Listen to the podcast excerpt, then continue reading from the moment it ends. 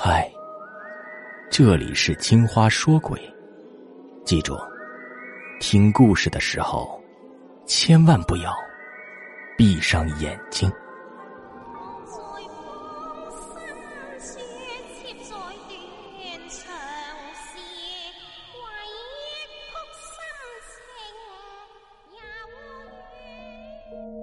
事情发生在二零一四年。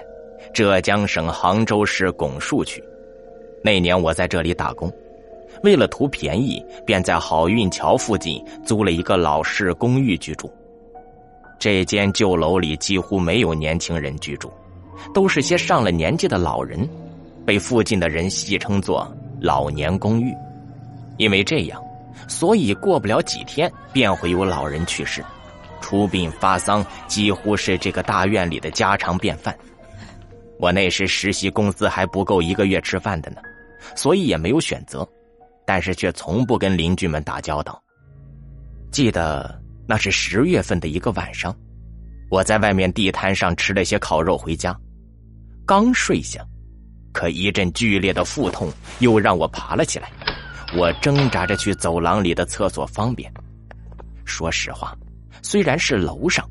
但几家人共用的厕所，因为没人打扫，并不干净。平时我很少回来大便，但是那天实在是没有办法，硬着头皮走了进去。为了分散注意力，也为了打发时间，我掏出了手机，把在公司缓存的电影打开来看。那是这几年很火的一个美剧。我平时很喜欢这种丧尸题材的影视剧，别人都觉得可怕。但我却不觉得，这种靠化妆和特效做出来的东西，远没有身边朋友讲述的真实灵异经历来的恐怖。但是这一类的影视剧，总能让人在有冲击力的画面外，体会到人性的恐怖。我记得，大概是蹲在那里有十几分钟的样子吧，我突然听到外面的走廊里响起了一阵很奇怪的声音。那声音似乎是几个人在走，脚步很沉重，还伴随着像是铁链子在地上拖拽的声音。我很奇怪，怎么这么晚还会有人发出这样的声音？老人们按说睡得都很早，正好呢，我也方便完了，我就想趴在厕所对着走廊的小窗户上看看是什么人。可是，尽管我努力的翘起脚。但是外面的情况我还是看不到，这窗户设计的真是绝了。我这样有一米七五的人，正好在脑袋顶上，不借助外物的情况下，就是看不到。看来是为了防止偷窥的。但是那外面的声音由远而近，越来越清晰，让我的好奇心也越来越大。这哗啦哗啦的铁链声是什么发出的呢？要知道。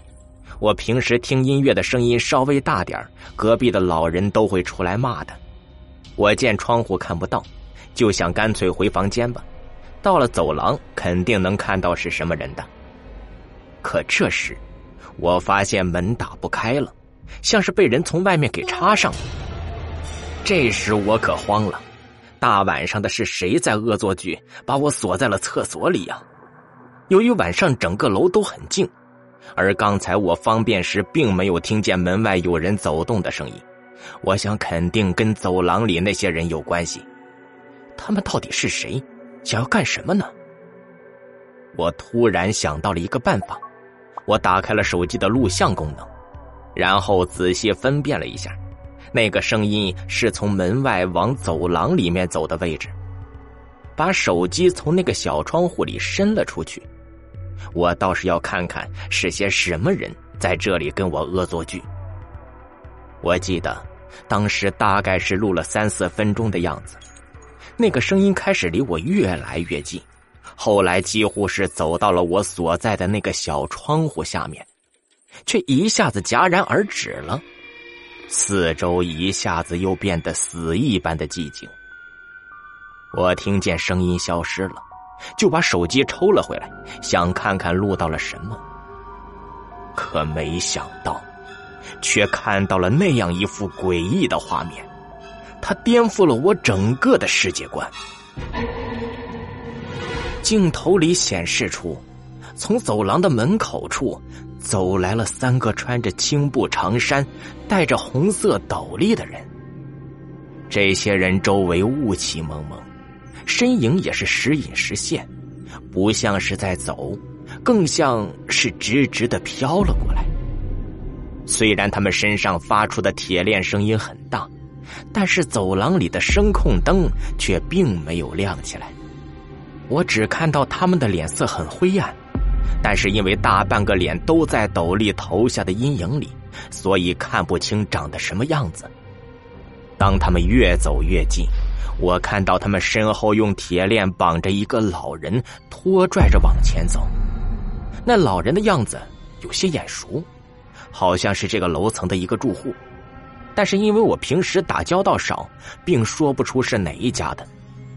那老人眼神涣散，一看就不像是活人。我一下子意识到了什么，就看到这里，那声音突然消失了。原来是他们发现了这个摄像头，全都停了下来，就在我所在的厕所小窗户的下面，抬头死死的盯着我。看到这里。我瞬间身体就僵硬了，手吓得一哆嗦，我的手机也吓得脱了手，掉进了蹲便器的下水道孔洞里。我那时双腿根本不听使唤了，一软坐倒在了地上。由于跌倒时双脚一滑，踩进了厕所的坑里，脚上还沾上了很多的大便。我知道，我这一下肯定是发出了很大的声音，他们一定发现我了。便死死的捂着嘴巴，可能是发现里面的声音消失了，外面的铁链声忽然又响了起来，由近至远，慢慢的消失不见。第二天，果然传来了那个老人去世的消息。